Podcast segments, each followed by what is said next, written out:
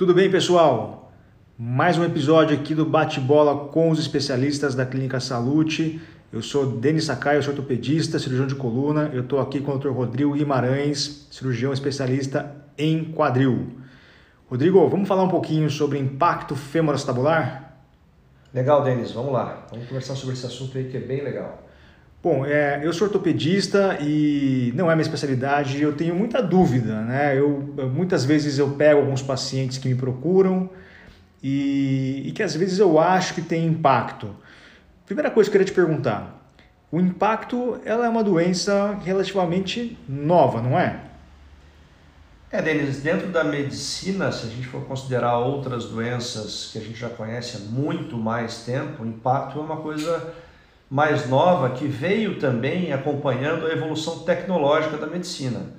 Muitos diagnósticos que a gente consegue fazer hoje, eles dependem de, de, que a gente faça alguns exames de imagem. Então, a ressonância magnética, que é um exame relativamente atual dentro da medicina, nos trouxe muita informação sobre essa doença. Então, o impacto tem aí, do ponto de vista de conhecimento técnico, efetivo, contemporâneo, em torno de uns 15 anos, mais ou menos. Interessante. E me fala uma coisa, quem que é o indivíduo que precisa procurar um especialista que pode eventualmente ter um impacto? Antes disso, o que é um impacto? Explica pra gente. Então, o impacto é o conflito na articulação do quadril entre o osso, que é o fêmur, que encaixa na bacia no acetábulo. Então, é o conflito entre a cabeça do fêmur e o acetábulo, né? nesta articulação, no movimento, mais frequentemente no movimento de dobrar o quadril, a cabeça do fêmur, o colo do fêmur encostam no acetábulo e aí causam a lesão. Então, o impacto fêmur-acetabular é o conflito entre a cabeça e o colo do fêmur contra a bacia no acetábulo. Entendi. Então, por exemplo, se eu estiver de pé, eu provavelmente vou ter menos dor do que eu ficar sentado. Se eu estiver sentado ou se eu estiver numa cadeira mais baixa, existe uma possibilidade maior de eu sentir mais dor. É isso mesmo? Sem dúvida. Como o impacto ele acontece mais na flexão do quadril, então, por exemplo, muito tempo sentado, como você mesmo falou, uma cadeira mais baixa, ou indivíduo que vai fazer um agachamento, ou faz um leg press na academia, ou mesmo jogando futebol, que você faz movimentos eventualmente é, mais extremos. É muito frequente a associação de dor no quadril por impacto com arte marcial, luta marcial, que dobra muito o quadril. Então, essas são as, esses são os candidatos a ter dor no quadril por impacto. Entendi. Então, voltando àquela pergunta lá. É, o impacto, então, ele, ele acomete mais os pacientes que, mais indivíduos que ficam aí em momentos de flexão no quadril e é todo mundo, qualquer faixa etária.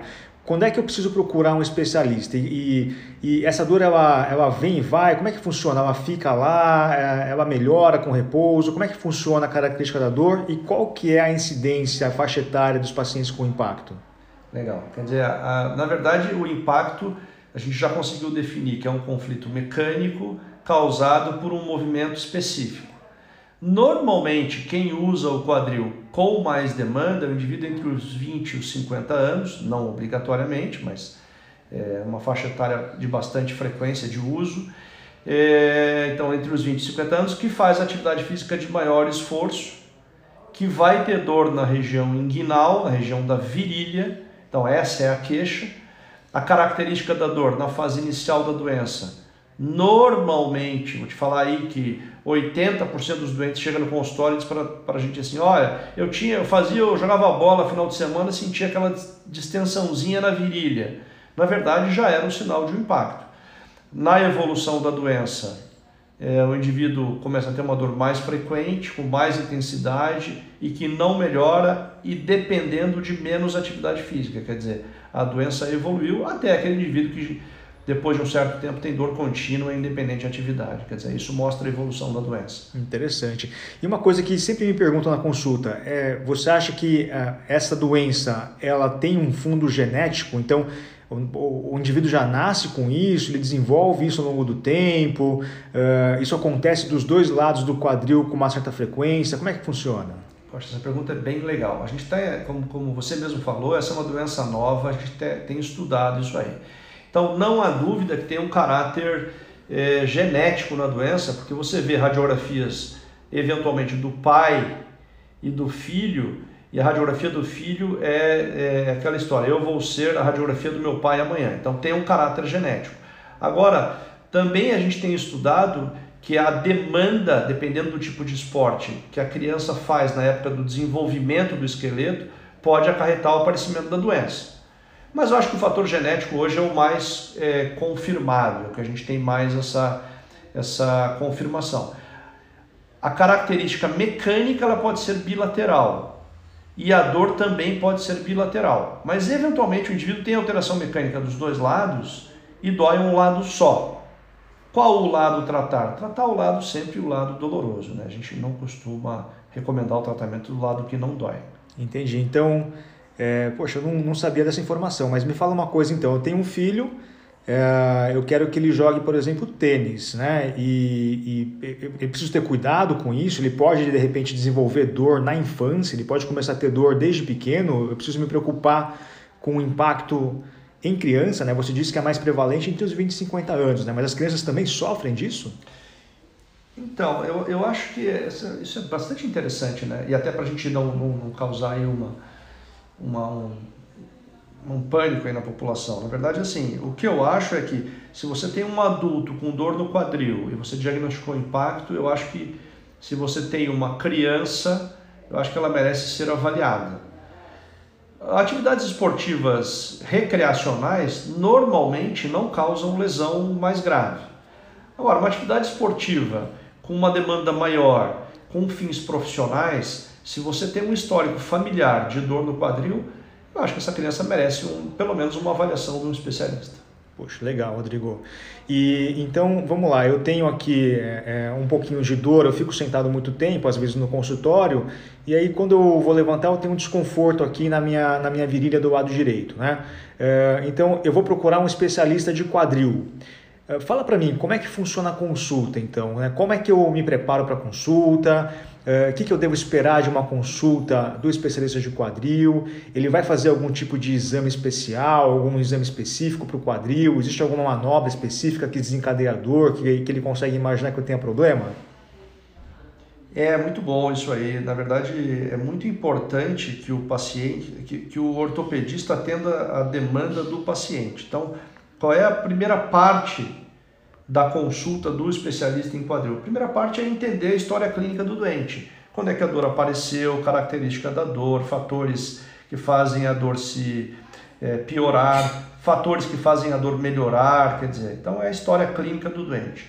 Caracterizada clinicamente a possibilidade da doença, a gente vai por exame físico. O exame físico é como o exame dos médicos em geral. O paciente vai ficar deitado numa maca e algumas manobras específicas serão realizadas. A manobra que mais frequentemente causa dor é uma manobra em que o ortopedista dobra o quadril do doente e faz uma rotação é, interna, rotação para dentro do quadril. Isso tudo é feito com bastante critério, respeitando os limites da dor. Mas para fazer esse movimento, e aí eu acho que a sua pergunta é fundamental, o paciente tem que estar com uma roupa confortável, que permita fazer o movimento, mas que ao mesmo tempo ele esteja protegido do ponto, do ponto de vista pessoal. Então a nossa sugestão é que venha com um short ou com uma roupa de ginástica ou uma calça legging que permite fazer os movimentos, as manobras especiais que são fundamentais para tentar unir o exame físico ao exame, à história clínica e a partir daí pensar no, no diagnóstico do impacto. Uma outra coisa super importante é, que, que às vezes me perguntam, Rodrigo, Uh, tem muito paciente que fala: Ah, doutor, eu, eu hoje não tomei remédio porque eu queria ficar com dor para o senhor me examinar. E, e para coluna, às vezes, a gente, a gente fala para paciente que não precisa, né? Então, você está me contando que essa manobra especial aí do quadril, de fletir a, a coxa e, e, fazer uma rotação interna, ela desencadeia aí um, um desconforto. Eu preciso recomendar para o paciente que ele deixe de tomar um analgésico ou anti-inflamatório antes da consulta para ser avaliado? É, não é obrigatório. A gente, eu, sou da, da, da, escola que não acha que o doente precisa estar sofrendo, né? Quer dizer, a qualidade de vida é fundamental. Eu, eu acho que se o indivíduo tiver uso de medicação, isso não impede que você faça o diagnóstico com um bom exame físico. Se você souber fazer o exame físico, mesmo tomando remédio, o paciente vai apresentar sinais de impacto. Então, ninguém é obrigado a parar de tomar remédio para ir no médico. Né? É, a sintomatologia ela é bastante clássica e a gente consegue reproduzir no consultório, independente do uso ou não de medicação. E eu não sugiro que o paciente pare de tomar remédio para vir passar na consulta. Não é obrigatório. Legal. Então, o paciente é, foi lá no consultório, você conversou com ele, tirou uma história, fez um exame físico lá detalhado, e aí, lá na sua cabeça, você acha que ele tem um impacto femoroacetabular.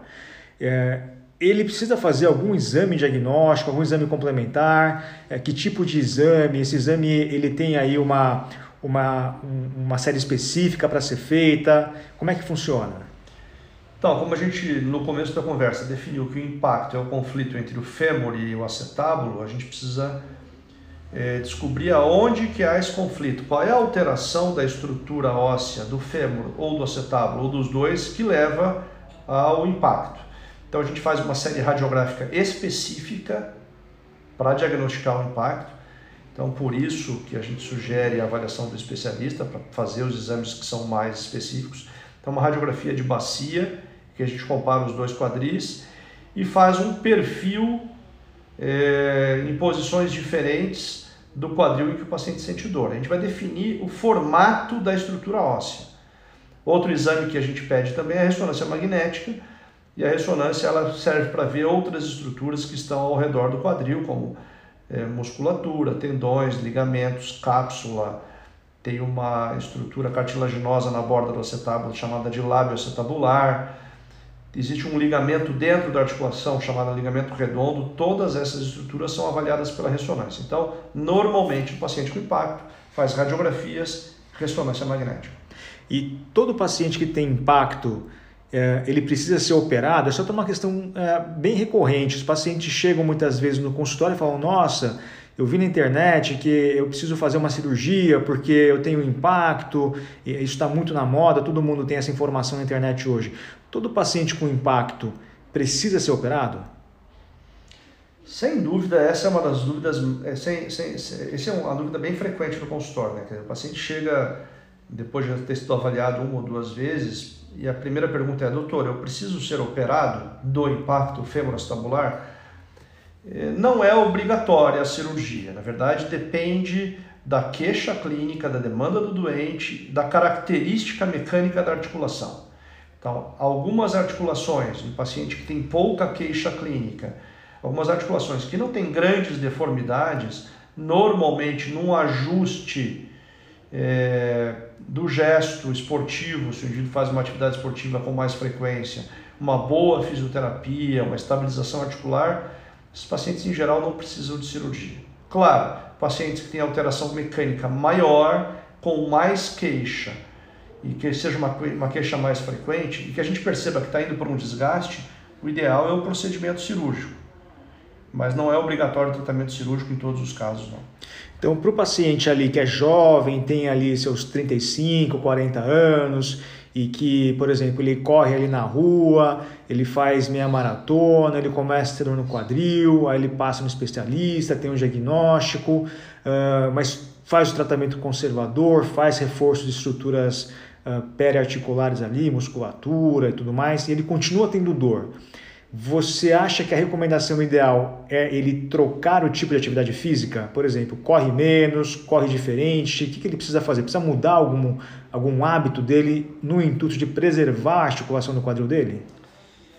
É, Denis, essa, quem tiver essa resposta tem a resposta de um milhão de dólares, né? Quer dizer, eu, ninguém que chega no consultório quer mudar a sua rotina, ele quer melhorar a sua qualidade de vida.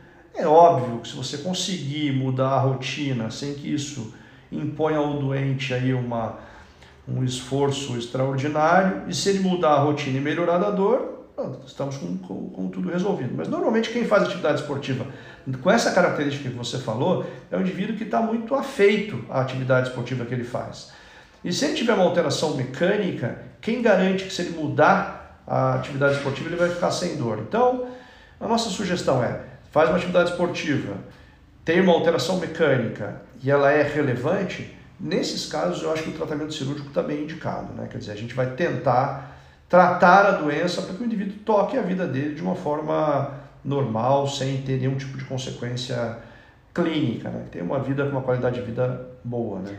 E esse paciente, então, que ele não tem indicação de cirurgia e tem indicação de reforço, eu imagino que ele tem que fazer, então, esse reforço muscular para o resto da vida, né? Ele não pode parar de fazer esse tipo de, de fortalecimento mais localizado uh, exatamente para que ele não tenha dor, né? Uh, é isso mesmo? É, o, o que a gente percebe é que, é, às vezes, você recebe indivíduos aí que têm uma performance bastante boa do ponto de vista de resultado naquela modalidade que ele exerce.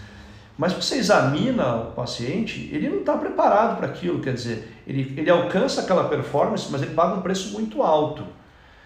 A atividade esportiva, ela, ela exige um preparo contínuo.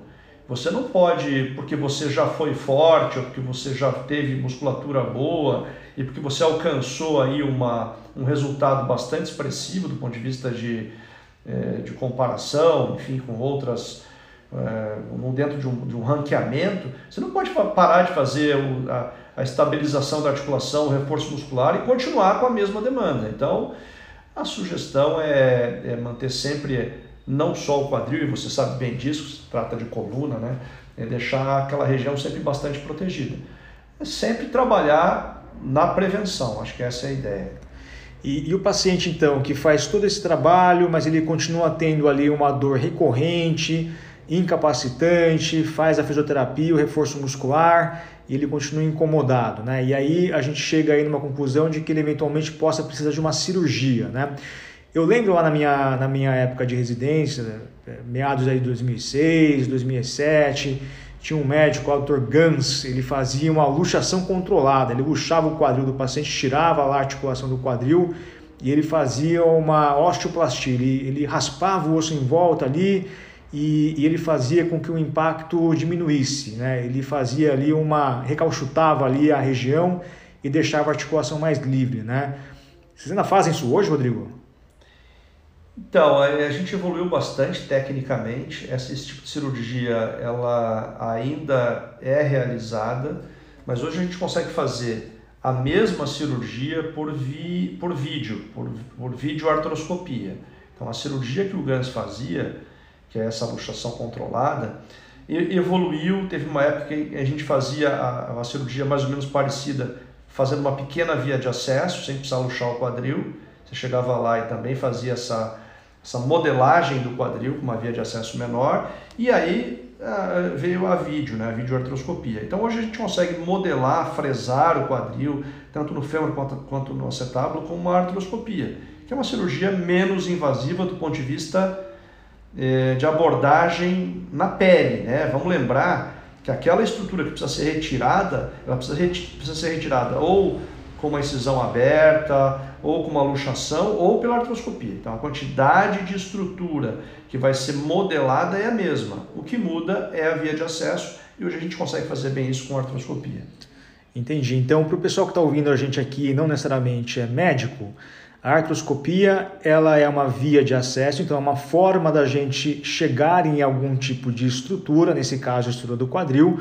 Se você olhar agora para sua para sua coxa, né, você vai ver que o osso ele é extremamente profundo nessa região e para você imaginar que a gente consiga abordar essa região, a gente tem que tirar um monte de coisa da frente: pele, músculo, tendão, ligamento, nervo, vaso. Então é, é uma via de acesso muito trabalhosa para a gente chegar no osso. Então a artroscopia é, tem como intuito aí facilitar essa abordagem, né? mas não necessariamente diminui aí a eficácia eh, da, do procedimento cirúrgico. Né? Tá bom, Rodrigo, muito bem. E, e outra coisa que me perguntam bastante aqui, é, sequela. Esse paciente que tem aí 35, 40 anos e, e que eventualmente foi operado, ele tem algum risco no longo prazo? Por exemplo, ele vai perguntar para mim, pô, doutor, uh, daqui 30 anos, quando eu tiver com 55, né, É, existe um risco maior de eu ter um problema no meu quadril? E que problema seria esse? É, não há dúvida que quanto mais cedo a gente consegue corrigir a mecânica do quadril, mais rápido esse paciente é, vai ter uma articulação que funciona à semelhança de uma articulação normal e menor é a chance de ele ter uma consequência é, ruim em longo prazo. Né? Os quadris que são tratados precocemente são os quadris candidatos a uma melhor evolução. Quanto mais é, tempo se demora para começar a tratar, maior é a lesão que a gente vai tratar e maior é a chance de uma complicação em longo prazo. Vamos lembrar que o quadril, alguns estudos mostram que ele cicla, quer dizer, que ele mobiliza, que ele dá o passo, o ciclo é um passo, né? Em torno de é, eh, 2 milhões de passos por ano. Claro que isso pode variar, bastante variar, mas 2 milhões de passos por ano. Se você somar aí 10 anos, são 20 milhões de passos, né? Uma articulação de carga. Então, se você não tem uma, uma engrenagem bem ajustada, ela vai gastar. Então, quanto antes você ajusta a engrenagem, menor é a possibilidade desse indivíduo é, desenvolver um desgaste. E o desgaste, no final das contas, é a artrose. Então, quando você pega um indivíduo com artrose por conta de um impacto, é porque ele perdeu a fase de, ideal de tratamento, tendo ou não sido operado. Né? Quer dizer, tem indivíduos que chegam para a gente, que a gente olha a radiografia com artrose, esse indivíduo teve um impacto e nunca tratou. E outros que foram tratados tardiamente, não deu tempo de corrigir a mecânica ele melhora a qualidade de vida por um tempo, evolui para o desgaste e acaba na artrose. Interessante, muito bem. Bom, Rodrigo, muito legal aqui o bate-papo sobre impacto femorostabular. Ele é um tema bem recorrente, principalmente na internet, uma doença que ganhou muita notoriedade nos últimos tempos, né? Eu vou deixar aqui os contatos, né? Se alguém tiver alguma dúvida, podem acessar o nosso Instagram, é o arroba Instituto Salute SP, ou acesse a nossa página na internet www.institutosalutesp.com.br. Fiquem ligados aí, próximos episódios vamos ter mais especialistas conversando com a gente. Um abraço!